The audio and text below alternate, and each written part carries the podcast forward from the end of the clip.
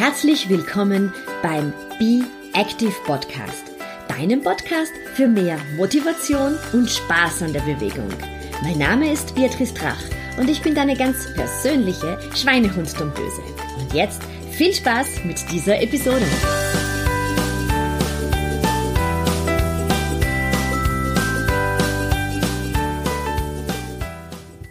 Ganz herzlich willkommen zur aktuellen Episode. Heute sprechen wir nicht übers Laufen, heute plaudern wir etwas über das Radfahren. Und zwar ganz konkret über das Rennradfahren.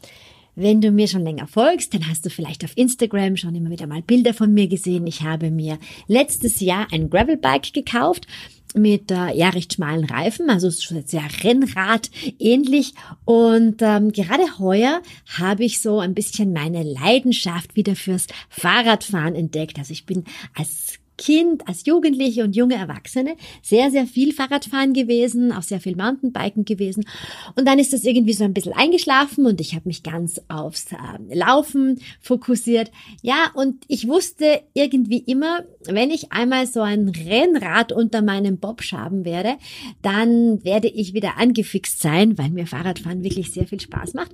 Ja, und jetzt ist es soweit. Ich fahre recht regelmäßig, nicht sehr schnell und ähm, ja, du wirst in dem in den kommenden kommenden, der kommenden halben Stunde auch erfahren, warum ich nicht so schnell bin, weil ich ein kleiner Schießfuß bin. Aber ich dachte mir, so rund ums Radeln, das ist nicht meine große Expertise.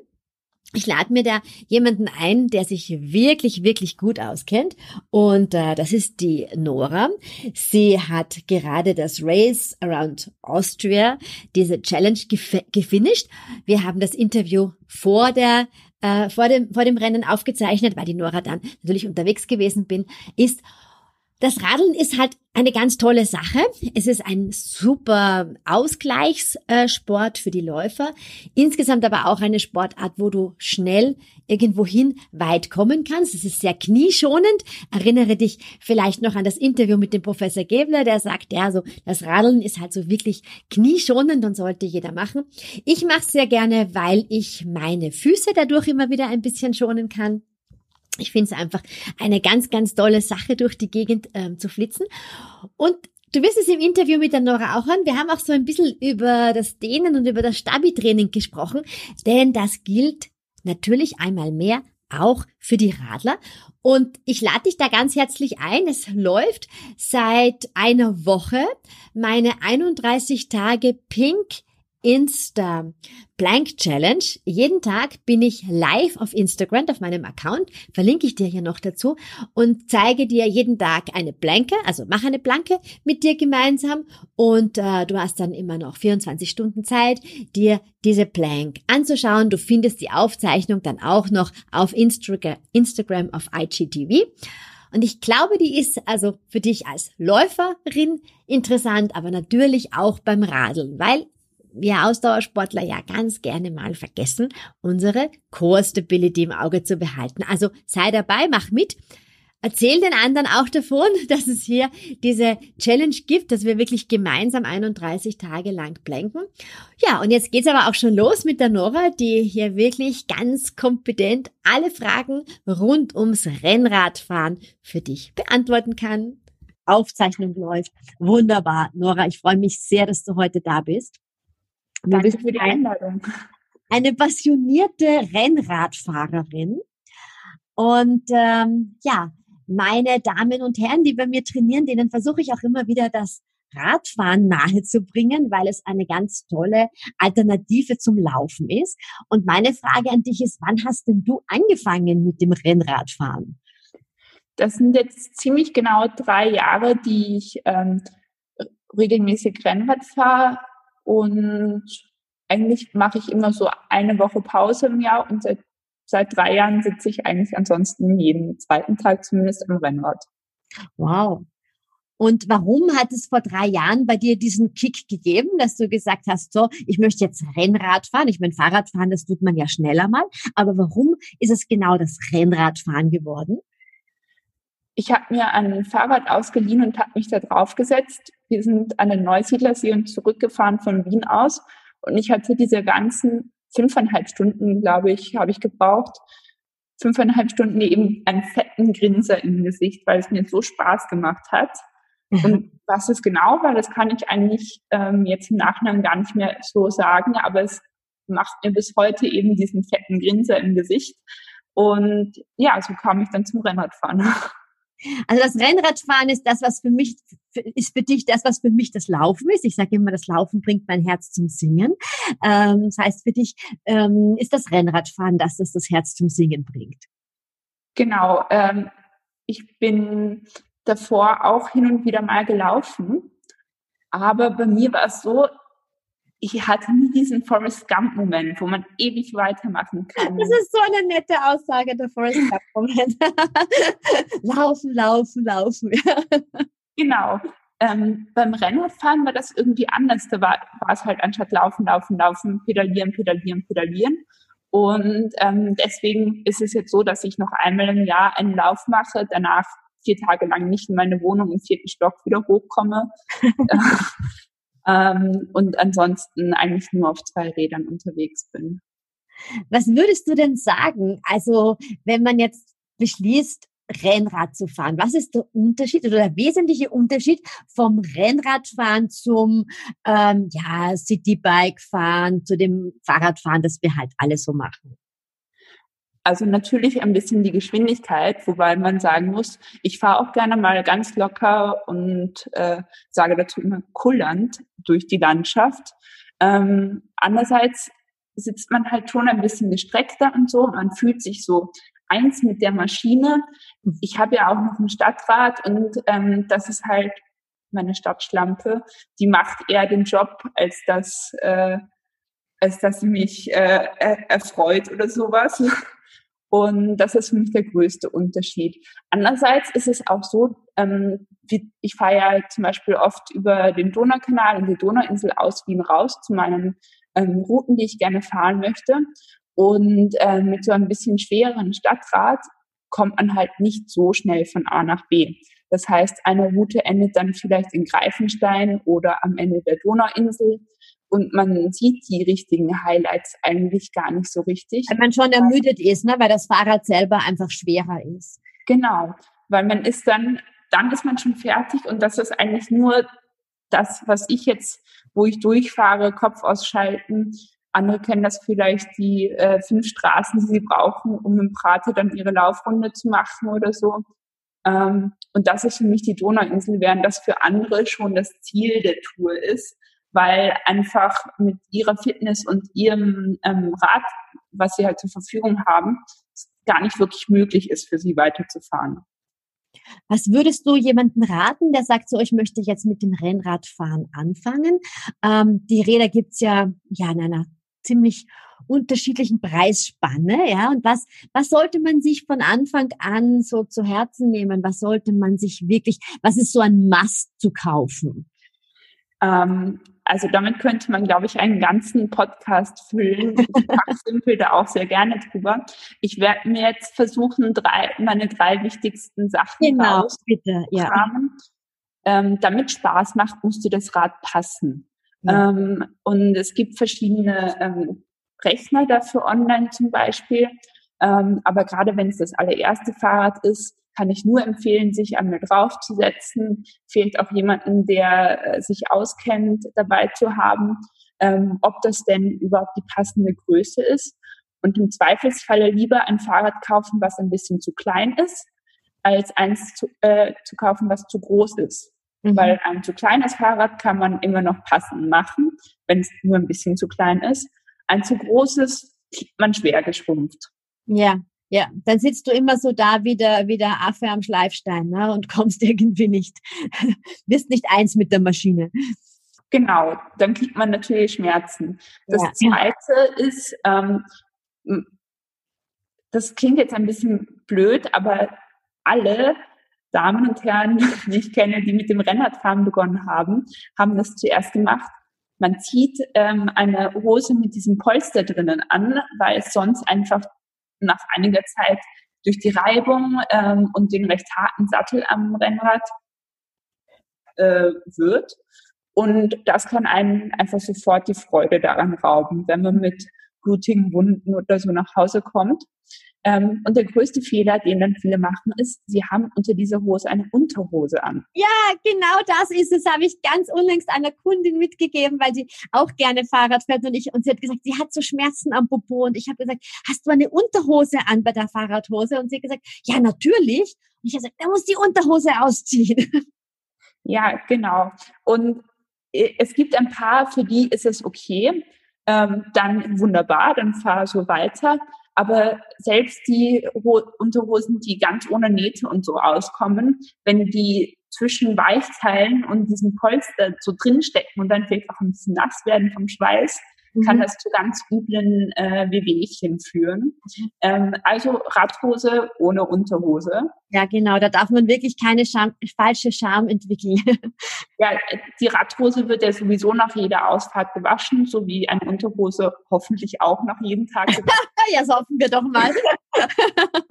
Genau, und ich nehme halt ein Sportwaschmittel dafür, weil man die Sportwäsche natürlich nicht so heiß waschen darf ähm, aber so bleibt sie immer sauber und ähm, ja. Und äh, das Dritte ist, ähm, jetzt ist gerade eine schwierige Zeit, weil so viele begonnen haben während Corona mit dem Rennradfahren, mhm. äh, ist, sind sowohl die Geschäfte als auch der Gebrauchtmarkt entweder total leer gekauft oder es gibt noch sehr teure Räder. Jetzt äh, kommen aber wahrscheinlich ab August ähm, die äh, Neuheiten für 2021 raus. Und dann kann man, ähm, wenn noch was da ist, gut im Sale auch was finden. Ansonsten ähm, sage ich immer, also jetzt kommen ein paar kurze technische Fakten. Im Idealfall eine Shimano-Gruppe über einer 105er Schaltung. Da gibt es im Internet so ein paar Listen. Ähm, damit kommt man lange aus und hat viel Freude damit ähm, und eine elf, also zweimal elffach äh, Gruppe, nicht nur zehn Gänge, das ist nicht mehr Stand der Technik. Okay. Und last but not least, ich empfehle Scheibenbremsen. Wenn man nicht nur ganz flach dahin rollt oder wenn man mal von einem Regenschau überrascht wird, dann ist man wirklich froh darüber, wenn man die am Rad hat. Ja. Mit den drei Informationen könnt ihr euch eigentlich schon auf die Suche machen. Ja, super. Also ich selber habe mir letztes Jahr ein Gravelbike gekauft ja. Weil ähm, ich immer wieder Probleme am Rücken habe und man hat mir gesagt, man sitzt da ein bisschen aufrechter, das ist ein bisschen angenehmer und das hat ja auch so Reifen, dass du auch ein bisschen ins Gelände gehen kannst. Ja. Dennoch gestehe ich hier, also vor allen Leuten, ich bin ein, ein Schissfuß und ich fahre nicht mit Clippedalen. Was sagst du da dazu? Das finde ich nicht weiter schlimm. Irgendwann ist man dafür bereit. ich warte noch bis zu meinem 80er, habe ich im Fahrradgeschäft gesagt. ja, fehlt nicht bis zum 80er, dann sind die Knochen schon wieder ein bisschen poröser. das hat er auch gesagt. ja, aber, aber es gibt einerseits zum Beispiel die Möglichkeit, wenn man das erstmal probieren will, mit Kombi-Klickpedalen zu fahren. Da kann man auf der einen Seite ähm, mit dem Fuß quasi ähm, den Glied am Schuh reindrücken. Auf der anderen Seite ist nur ein normales Pedal. Und ähm, ja, ich finde es aber nicht schlimm, wenn man sich ohne Klickpedale sicher fühlt und man sich trotzdem schnell fühlt, dann soll man einfach so weiterfahren. Das sind halt ja ein paar alte Regeln, die noch aufgestellt wurden. Aber jeden, den ich kenne, der von normalen Pedalen zu Klickpedalen gewechselt ist, ist eigentlich sehr froh darüber, weil es doch ein ganz anderes Radfahren ist. Man ist A, eben noch mehr mit dem Rad verbunden, man kann das ein bisschen besser steuern und man kann auch am Pedal ziehen. Ansonsten ja. Du sparst dann Kraft, oder? Weil du immer am Pedal ziehen kannst. Genau. Es ist äh, eine, eine bisschen bessere Aufteilung, finde ich, für mich ähm, in der Muskelbewegung. Der Tritt wird ein bisschen runder. Man kann auch schneller pedalieren, weil beim Rennradfahren sollte man sich ja eher ähm, eher sehr locker treten generell und dafür ähm, sehr schnell. Ja. Also ich weiß nicht, ob das hilft, aber uns wurde zum Beispiel bei meinem ersten Team gesagt, eine Trittfrequenz zwischen 90 und 100 ist optimal. Das kommt natürlich auch wieder auf den Fahrertyp an. Ähm, Bedeutet dann, dass du, dass du mehr trittst, aber dafür eine nicht so, ähm, ich bin jetzt wirklich kein, kein Radprofi, wie man merkt, ähm, du hast keinen so starken Gang drinnen, ne? sondern du machst genau. einfach mehr Umdrehungen dann. Ja. Man, man sollte immer also das ist alles mit Vorsicht zu behandeln. Es gibt natürlich verschiedene Typen und deswegen will ich da jetzt auch niemanden ähm, niemanden in das reinreden, was für ihn vielleicht gar nicht passt. Aber generell sagt man, man sollte einen ganz leichten Widerstand spüren, ähm, aber jetzt außer natürlich am Berg nicht äh, die ganze Zeit mit voller Kraft drücken müssen. Ja, ja. Und das geht dann vermutlich mit einem Pedal, mit einem äh, Klick, Klickpedal dann auch noch ein bisschen einfacher. Einfacher, genau. Aber an der Stelle ist dann einfach der Hinweis, wenn es Leute gibt, so wie mich, die einfach sagen, sie fühlen sich da noch nicht so ganz wohl. Bei mir ist es hauptsächlich, weil ich in der Stadt halt mich da unwohl fühle, ähm, bis ich tatsächlich zum Fahren komme. Dann ähm, bist du dennoch auch ein Radfahrer. Ja, natürlich. Das ist geächtet. Ja, äh, also ein echter Radfahrer ist man, wenn man auf einem Fahrrad sitzt. Genau, sehr gut.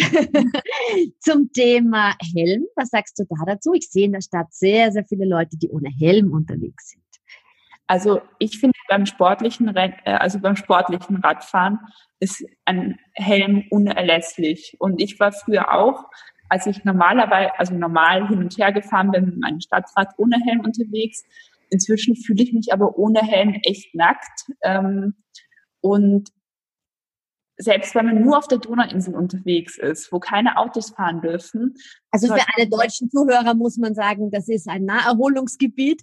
Ähm, ja. Bei Wien, genau, ich habe sehr viele deutsche Zuhörer, die wissen ja nicht, was die Donauinsel ist. Das ist bei uns so ein, ja, Naherholungsgebiet, kann man sagen, wo kein, äh, kein Autoverkehr ist. Genau, die ist 21 Kilometer lang. Insgesamt genau. Als Marathonstrecke für die Läufer. Ja. Ähm, und da dürfen auch Fahrradfahrer fahren. Ähm, und äh, selbst da kommt es halt immer wieder zu Unfällen. Deswegen würde ich immer einen Helm aufziehen, selbst da, wo keine Autos sind. Und was muss man beachten bei einem Helm? Also ich finde, er sollte nicht zu schwer sein, sonst kann man schnell mal Nackenschmerzen bekommen. Und der muss passen. Also das kann ich zum, zum Beispiel am besten jemand erklären, der euch tatsächlich sieht. Ähm, der Helm sollte nicht hin und her rutschen, äh, wenn man draufgreift oder mit dem Kopf nickt. Und der Helm ähm, soll nicht euren Nacken schützen. Ja. Also einen, einen Helm trägt man richtig, indem er fast bis zu den Augenbrauen geht. Ähm, und am Hinterkopf, an der dicksten Stelle, sollte auch noch der Helm sitzen ich sehe das ganz häufig, dass das wie so eine Art Kappteil nach hinten hin aufgesetzt ist. Mhm. Und so kann der Helm dann nicht optimal funktionieren, weil wenn ihr vorn über, über das Fahrrad absteigt und äh, eure Stirn trotz Helm ähm, äh, dem Boden ausgesetzt ist, ist das natürlich sehr subideal. Ja, ja. Wie oft passieren denn jetzt tatsächlich die äh, Unfälle beim Rennradfahren? Also man hört dann immer wieder, ja, das ist gefährlich und es wird mal eine Schulter gebrochen. Wann passiert denn das? Also soweit ich weiß, generell mal gesagt, ähm, ohne aus meinem eigenen Erfahrungsschatz zu sprechen, äh, ist es zum Beispiel weniger gefährlich als Skifahren oder so. Ähm, aber natürlich, man kriegt halt schon manchmal eine Geschwindigkeit drauf und deswegen, ja, kann immer was sein. Ich habe mir noch nie was gebrochen beim Radfahren. Ich glaube, ich hatte ähm, ja zu Beginn, als ich mit den äh, Klickpedalen angefangen habe, bin ich jeden Tag einmal umgefallen. Würde ich aber nicht sagen, dass das ein Sturz ist. Dann einmal bin ich mal in eine Unterführung in Italien in ein sehr tiefes Schlagloch gekommen. Oh, ja, das sind die italienischen Straßen, ne? Genau, und das konnte man natürlich auch nicht sehen. Da habe ich mir schon ziemlich wehgetan. Ähm, aber auch nur, wie wir sagen, Asphaltausschlag. Ja. du wirst es von deinem äh, Mann als Mountainbiker kennen mit ähm, ähm, Schotterausschlag. Ja, ja, ja, Schotterausschlag, alles gibt's, ja, ja. genau. Ähm, ja, aber es ist schwierig zu sagen. Man, ich finde, man sollte immer im Hinterkopf behalten, dass etwas passieren kann und deswegen auch bremsbereit fahren, ähm, wie mit jedem anderen Verkehrsmittel auch ja eigentlich. Ähm, aber es ist jetzt keine total gefährliche Sache. In Rennen ist es was anderes. Da wollen alle natürlich dann ihre Bestzeit haben oder sowas. Und da kann das schnell mal sein. Aber beim normalen ähm, Pedalieren und Spaßrennradfahren braucht man sich jetzt auch keine allzu großen Sorgen machen. Ja, ich meine, letztendlich muss man dazu sagen, dass beim Laufen auch immer wieder Unfälle passieren, dass man hier auch, äh, gerade wenn man im Gelände unterwegs ist, ganz gerne mal über Wurzeln drüber stolpert, wenn man seine Knie nicht hebt, ja, und dass auch bei den Laufwettbewerben äh, mitunter die Mitläufer nicht ganz charmant sind und andere Leute ein bisschen stoßen und vor allem kleinere Frauen, das einer Freundin von mir ist das passiert, die ist dann einfach niedergemäht worden, ja, und die anderen sind faktisch über sie draufgefallen. Also es ist nicht so, dass die Laufen, nur weil man da jetzt keine unter, also weil man da quasi nur am Boden ist, dass das so ungefährlich mit Stürzen ist, das stimmt ja gar nicht. Also auch hier muss man immer ein bisschen aufpassen. Ja. Ja, und das Rennradfahren hat hat auch an sich, dass es eigentlich ein sehr äh, gelenkschonender Sport ist. Das heißt, durch, äh, natürlich kann das auch immer sein, wenn man was im Fahrrad zum Beispiel falsch eingestellt hat, dann kann man schnell auch Knieschmerzen bekommen. Aber diese äh, klassischen ähm, Überbelastungen, wie sie hin und wieder bei manchen vorkommen, die das Laufen oder auch Tennis spielen oder so nicht richtig machen. Das ähm, ist beim Rennradfahren fast gar nicht der ja. Fall. Ja, das hat mir unlängst, ich hatte unlängst den Professor Gebler ähm, hier zum Interview und dann hat er gesagt, ja, er versucht wirklich allen Läufern auch zu sagen, steig doch immer wieder einmal aufs, aufs Fahrrad. Das ist viel knieschonender und das ist einfach gut, damit man die Knie einfach immer wieder mal entlasten kann und dennoch eine Sportart macht, die auch sehr gut die Grundlagenausdauer trainieren kann, ja, die, die, dass die Läufer ja brauchen. Ähm, ich habe mich jetzt selber für ein Techniktraining angemeldet, einfach weil ich das Gefühl habe, ich bin bei dem Rennrad nicht so sicher, wie ich es bei dem anderen Rad bin. Würdest du so etwas auch prinzipiell empfehlen? Natürlich, alles, was hilft, dass man sich ähm, selbstständiger, sicherer ähm, fühlt würde ich unbedingt machen. Es gibt auch immer wieder zum Beispiel so Schrauber-Workshops, wo man lernen kann, wie man einen Reifen wechselt ähm, oder auch Sachen wie Bremsbelege tauschen, ähm, Techniktrainings, was auch gut hilft, äh, sind so Beginner-Ausfahrten, wo auch sehr geübte Fahrer dabei sind. Da kann man sich dann auch ein paar Sachen abschauen. Ähm, oder nur zusammen mit einem Freund oder einer Bekannten ähm, zu einer Auswahl zu zwei machen, wo man mal darüber sp spricht und ähm, das gezeigt bekommt. Ähm, was ich auch immer empfehle, ist einfach, gerade wenn man so ein Gravelbike hat, wie du es hast, in eine Wiese zu gehen und ein paar Mal hinfallen üben oder sowas, um zu sehen, dass es gar nicht so schlimm ist eigentlich. Äh, und dann erschreckt man sich zum Beispiel auch noch mal so, wenn man kurz von, von der Straße runterkommt ins Bankett, dann ähm, erschreckt man sich nicht so und kann halt einfach wieder zurück auf die Straße fahren, anstatt schon gleich umzufallen. Ja, das ist gut, ne? wenn du, wenn du, wenn, wenn das Gehirn auch das schon mal gelernt hat, dass da nicht so viel passieren kann, weil ich glaube, viele Unfälle passieren einfach, weil man Angst hat und dann wahrscheinlich irgendwie in die Bremsen hineinspringt äh, ja, und, und dann aus Unsicherheit und verkrampft, genau, ja. Weil ich empfehle beim Laufen auch immer, dass man Lauftechniktrainings macht, auch wenn das Laufen so eine einfache Sportart ist, aber man, man muss auch ein paar Techniken immer wieder üben, dass man möglichst schonend läuft und dass man ökonomisch läuft. Und ich, ich kann mir vorstellen, dass es beim Rennradfahren noch um eine Spur wichtiger ist, dass man die Scheu vor dem Gerät quasi verliert. Ne? Genau, das hast du schön gesagt mit der Scheu oder so ein, so einen übermäßigen Respekt. Ja.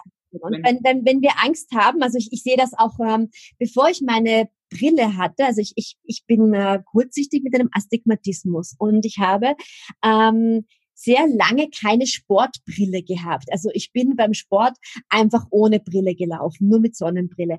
Und ich habe beim Traillaufen gemerkt, also wenn es im Gelände runtergeht, dass ich extrem unsicher bin, denn durch den Astigmatismus konnte ich überhaupt nicht abschätzen, wie weit die Steine wirklich entfernt sind. Und es führt dann zu so einer Muskelanspannung, die ganze Geschichte. Ja? Und seitdem ich eine, eine Sportbrille habe, sehe ich ja auch tatsächlich, wo ich hinlaufe und es gibt mir mehr Sicherheit.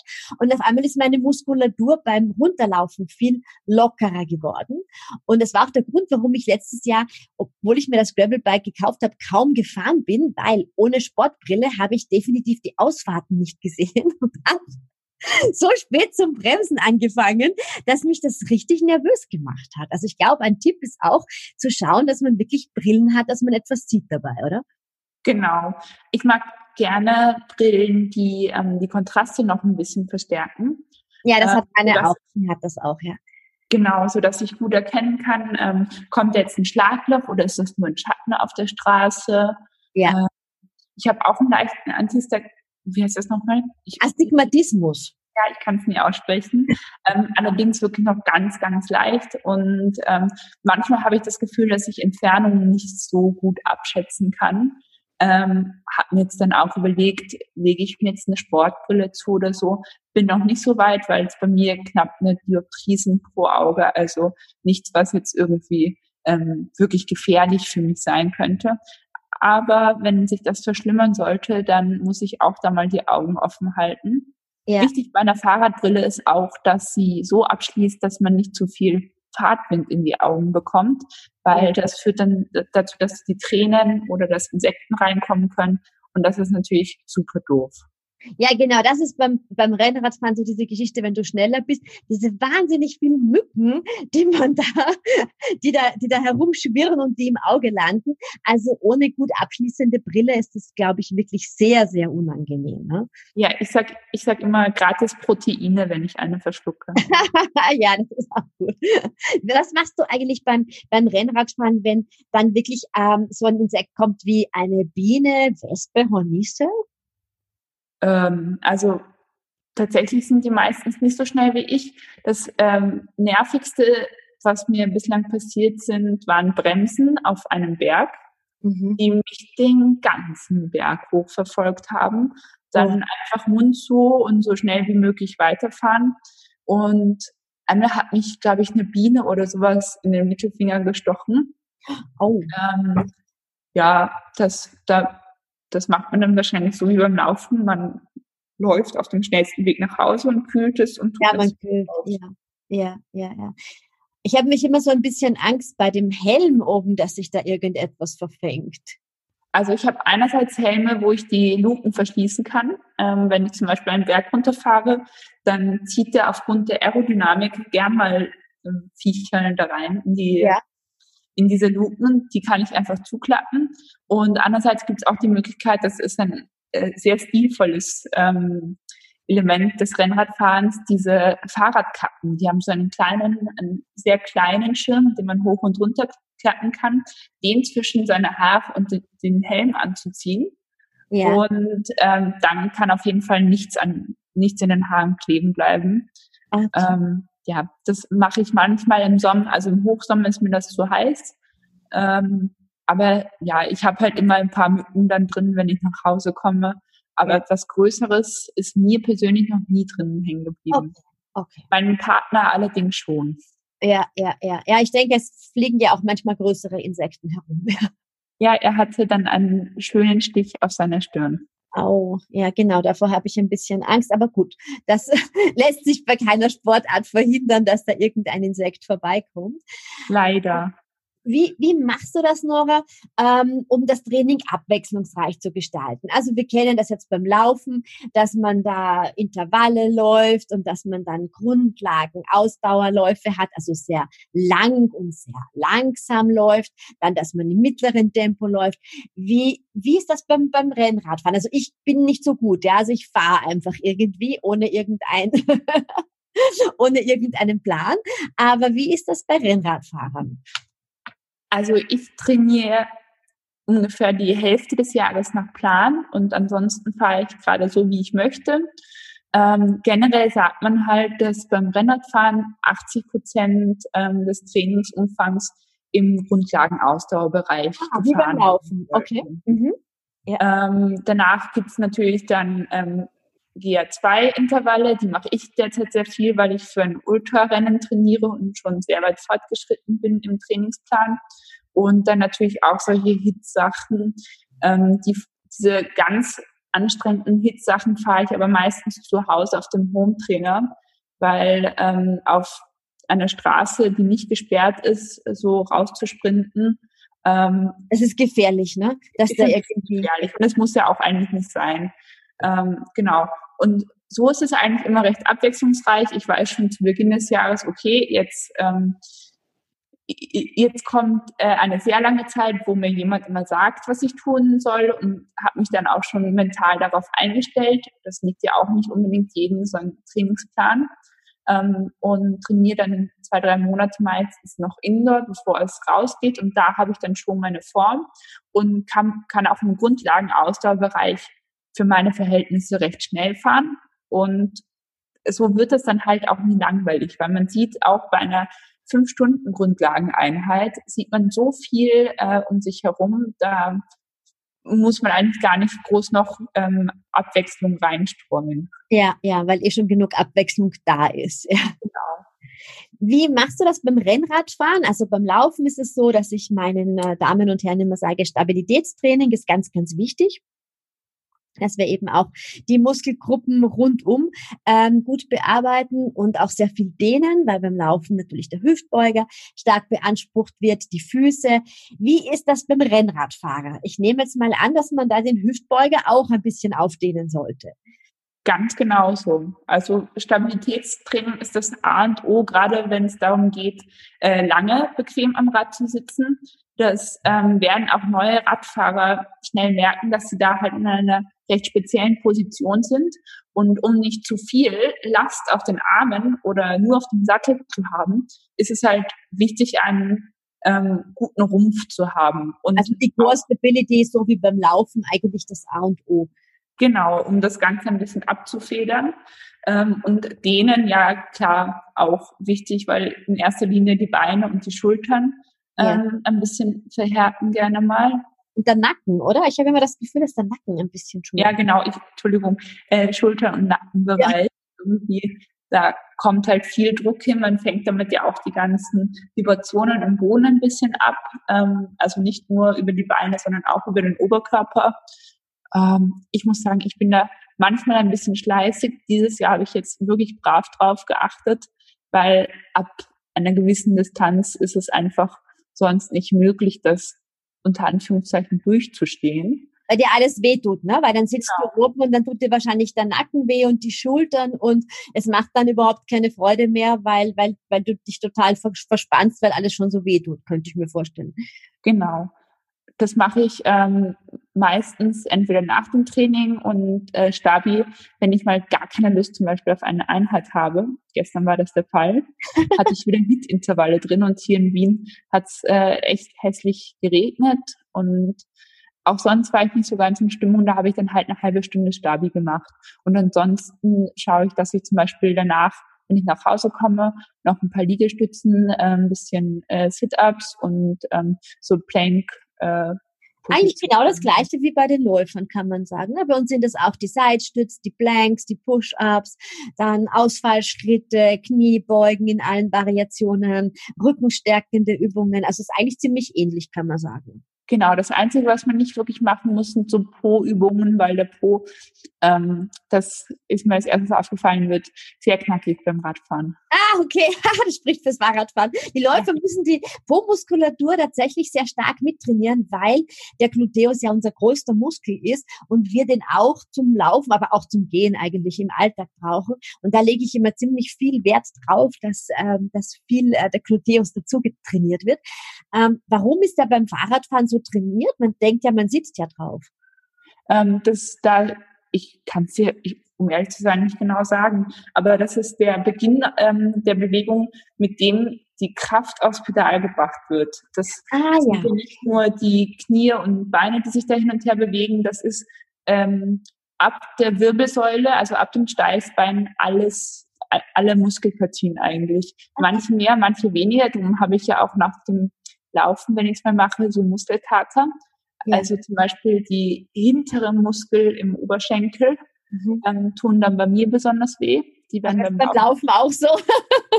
ja, genau, die werden beim Laufen anscheinend deutlich mehr beansprucht ja. als beim Fahrradfahren. Ja. Aber ich muss sagen, ich bin ja weder ein Sportmediziner, sonst noch, ich kann nur aus meiner persönlichen Erfahrung da berichten. Und ähm, 2011 war das, glaube ich, oder so, als die Prinzessin in Großbritannien geheiratet hat.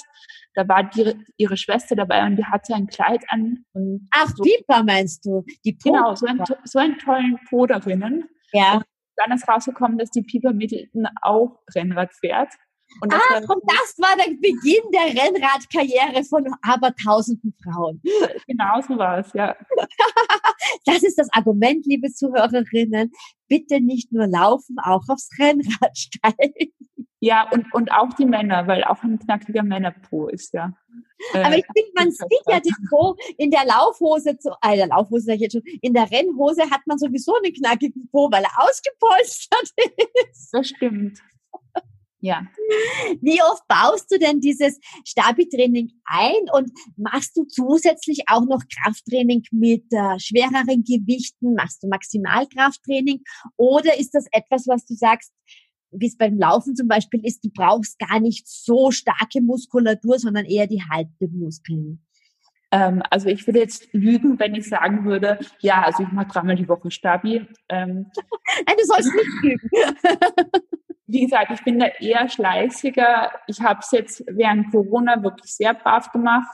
Ähm, danach wieder, ähm, ja, ich würde sagen, anderthalb Mal die Woche, wo ich wirklich konzentriert das mache. Ansonsten manchmal so beim Fernschauen auf diesen ähm, Fitnessbällen, diesen Runden, dass ich mich so ein bisschen hoch und runter drücke zum Beispiel. Also ich schaue dass ich es irgendwie einbauen kann. Oder beim Zähneputzen halt mal ähm, so die Füße an den Po ranziehe oder so zum zum Dehnen. Äh, ja. Wir müssen dazu sagen, Nora, dass du noch sehr jung bist. Das heißt, du hast noch nicht so viele Verschleißerscheinungen. Genau, ich bin 25 und genau. ich, war immer, ich, war auch immer, wahnsinnig dehnbar und äh, davon profitiere ich jetzt, glaube ich, auch noch. Ah, ja. Zum Beispiel habe ich überhaupt keine Hüftprobleme. Oh, das ist toll, ja. Ja, ja, gibt auch schöne Sachen am Rennradfahren, aber zum Beispiel das, ähm, was du angesprochen hast, das Gewichtstraining. Ich kenne ein paar Mädels, die das machen. Das sind in erster Linie Bahnradfahrerinnen. Für die ist das total wichtig, dass die äh, oder Sprinter, dass der Oberkörper auch so fest ist, dass er halt den Lenker mit hin und her reißen kann. Ja, okay. Ähm, für Leute, die jetzt nur zum Spaß Radfahren wollen oder auch Leute, die eher Langdistanzen ähm, oder Bergfahrer werden wollen, die sollten möglichst leicht sein. Und deswegen brauchen die jetzt, würde ich meinen, nicht übermäßiges äh, Ge Gewichtshebtraining oder so. Ja. Ich würde es gerne mal probieren, aber es hat sich bislang nie ergeben. Ja, es geht einfach mehr, dass die Haltemuskulatur trainiert ist, dass der ganze Körper, vor allem der Rumpf gut trainiert ist. Aber ich denke, dass ähm, zu große Muskelberge ja schwer sind und die musst du ja letztendlich dann wieder mittragen. Also beim Laufen ist es zumindest so, wenn du zu viele Muskel, große Muskelmasse hast, dann musst du dir ja auch wieder irgendwo raufzahlen, im wahrsten Sinne des Wortes, ja. Genau, aber in, in dem Umfeld, wo ich fahre, ist äh, eigentlich nie das Problem, dass jemand zu viele Muskeln hat, sondern eher zu viel ähm, Fett. Okay. Du hast das äh, im Vorgespräch so ein bisschen angesprochen. Ähm, du machst auch äh, regelmäßige Austestungen, also das, was mein Mann und ich auch bei den Läufern immer empfehlen, sich mal durchtesten zu lassen, eine Leistungsdiagnostik. Die Läufer machen das am Laufband, du wirst es am Fahrrad machen, nehme ich einmal an. Wie oft machst du das und was wird da bei dir alles genau gemessen? Äh, ich mache es würde ich sagen, alle drei Monate. Ähm, in der Zeit, wo ich nach Plan trainiere, in der anderen Zeit ist es ja recht hinfällig, ähm, weil mir die Info darüber ähm, wenig hilft, würde ich sagen. Ja. Ähm, ich mache eine Spiroergometrie, also und eine BIA, äh, Körperimpedanzanalyse heißt es, glaube ich. Genau. Ähm, eine biometrische Impedanzanalyse, ja, die Körperfettmessung. Genau, da wird auch gemessen, wie meine Zellen gesättigt sind, also wie viel Wasser ich im Körper habe, ob sich ähm, eh die Muskelmasse aufbaut und die Fettmasse abbaut, ähm, weil mein Gewicht ist eigentlich rund ums Jahr sehr ähnlich, aber natürlich die Verteilung von Muskel zu Fettmasse verändert sich, wenn ich ähm, viel trainiere. Ja. Und bei der Spiroergometrie wird ähm, sowohl diese Laktattestung alle zwei bis drei Minuten, je nachdem, in welchem Intervall man es macht, wird da vom Ohr halt ein bisschen Blut abgenommen. Und außerdem wird die Atemluft ähm, gemessen, wie viel Sauerstoff man einatmet und wie viel Kohlendioxid man ausatmet. Ja, ja. Würdest du sagen, dass das für jeden, für jeden Hobbyradler so notwendig ist oder reicht das, wenn man einmal im, also beim Laufen reicht es, wenn man das einmal im Jahr macht oder alle zwei Jahre? Also wenn man nicht nach Plan trainiert und auch nicht schneller werden möchte, sondern einfach nur Radfahren will, dann muss man, finde ich, überhaupt keine Leistungsdiagnostik machen. Wenn man irgendwie ein bisschen schneller werden möchte oder deshalb die Berge hochkommen will oder sowas, ja. dann ist es natürlich wichtig, seine Leistungszonen zu kennen. Und wenn man die einmal festgelegt hat, ähm, dann kann man darauf aufbauend ähm, zum Beispiel anhand dem, was ein der Trainer oder der das Leistungslabor mitgibt, ähm, sich verbessern. Ja. Beim Radfahren kommt noch was hinzu, was man auch unbedingt machen sollte. Einmal, wenn man sich ein neues Fahrrad holt, und zwar eine, ein Bike-Fitting, ja. wo das Fahrrad an deinen Körper angepasst wird. Das habe ich ja vorhin schon kurz angesprochen. Man kann ein kleines Fahrrad passend machen, aber ein zu großes nicht schrumpfen. Es geht halt dabei darum, wie, wie hoch dein Sattel eingestellt wird, welche Kurbellänge man fährt, ähm, wie lang der Vorbau ist. Ähm, und da kann man das halt an den jeweiligen Körper anpassen. Und ähm, wenn man richtig gut aufgestellt in die Saison starten will, macht man davor eine Leistungsdiagnostik und ein Bikefitting, falls man sich inzwischen ein neues Fahrrad gekauft hat. Und dann steht dem eigentlich nichts mehr im Wege. Super. Und all jene, die eben ausgetestet sind vom Laufen, die kennen ja dann auch ihre Werte schon und müssen hier einfach nur die Pulsbereiche ein bisschen abziehen. Aber da kannst du natürlich auch schon sehr viel von der Leistungsdiagnostik mitnehmen, wenn das Radfahren sozusagen dein Alternativtraining darstellt. Was, was würdest du denn da empfehlen? Wie oft sollte man Rennrad fahren, wenn man das als Alternativtraining macht?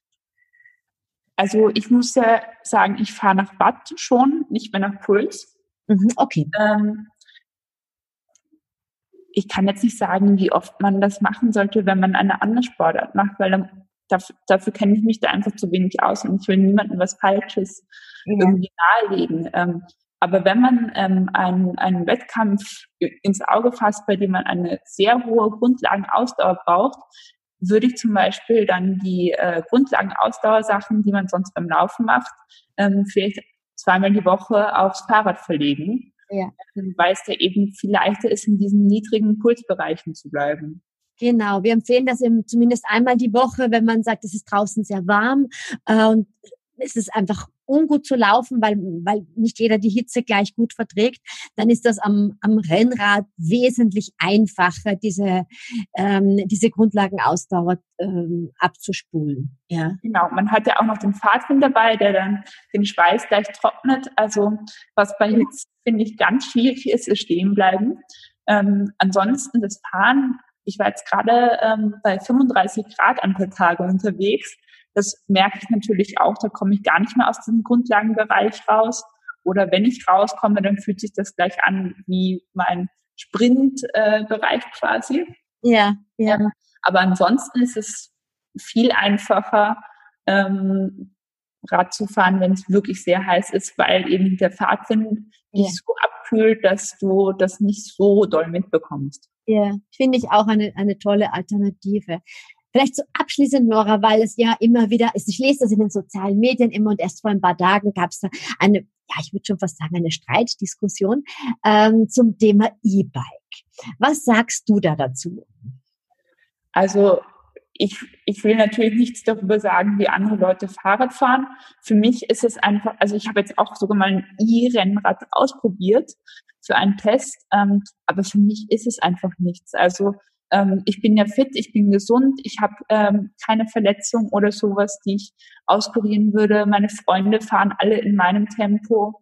Ähm, für mich, ich, ich brauche es einfach nicht. Wenn jemand anders sagt, boah, ich würde so gerne E-Bike fahren, dann soll er das doch einfach machen, weil das stört mich ja nicht. Das Einzige, was mich stört, sind halt ähm, dann Radfahrer, die ähm, gar nicht mit den ähm, Geschwindigkeiten, die sie da drauf bekommen, umgehen können, äh, weil das natürlich immer auch uns irgendwie betrifft. Wir teilen uns ja nicht nur die Wege, auch wenn dann zum Beispiel ein, ein Autofahrer von dem verärgert wird, dann ist es häufig so, dass sie dann auch zu uns blöd sind ähm, und äh, uns dann zum Beispiel äh, so abdrängen wollen oder so. Also solange man sich ähm, damit wie ein vernünftiger Mensch verhält, spricht überhaupt nichts dagegen. was ich auch nur empfehlen kann, ist zu probieren, wie sich das anfühlt, wenn man mit so einem schweren Rad und so einer hohen Geschwindigkeit einen Berg, den man davor hochgefahren ist, runterfährt. Das ist eben der Punkt. Ich habe hier schon einige ganz, ganz üble Verletzungen gesehen. Also wirklich, da waren ganz üble Schulterverletzungen, weil einfach das vollkommen falsch eingeschätzt worden ist. Ne? Es geht dann mit dem mit dem Motor bergauf, auch im Gelände. Es gibt ja die auch Geländegängigen ähm, extrem gut und dann bist du oben und fährst runter. Aber das geht nicht immer gut aus, das Projekt dann. Ja? Genau, da muss man auf jeden Fall das, sich daran gewöhnen, bevor man irgendwo einfach mal rauffährt. Ähm, und genauso wie beim Rennradfahren, du bist in einem sehr hohen Geschwindigkeitsbereich unterwegs man trägt dann einen Helm. Und wenn man ähm, im Gelände unterwegs ist, dann trägt man genauso wie beim Mountainbiken auch äh, eine Schutzausrüstung, wie zum Beispiel so ein Rückenschoner. Ja, ja, genau. Ich, ich habe gehört von einigen sehr ambitionierten Radfahrern, die mir gesagt haben, sie haben durchaus auch ein E-Bike, ähm, damit sie sehr, sehr lange in der Grundlagenausdauer bleiben können, ähm, dass hier einfach das Bike nach einiger Zeit zugeschalten, also der Motor dazugeschalten wird, weil sie dann ähm, diese Strecken wesentlich länger im Grundlagenausdauerbereich fahren können. Das habe ich auch gehört. Ich kenne allerdings niemanden.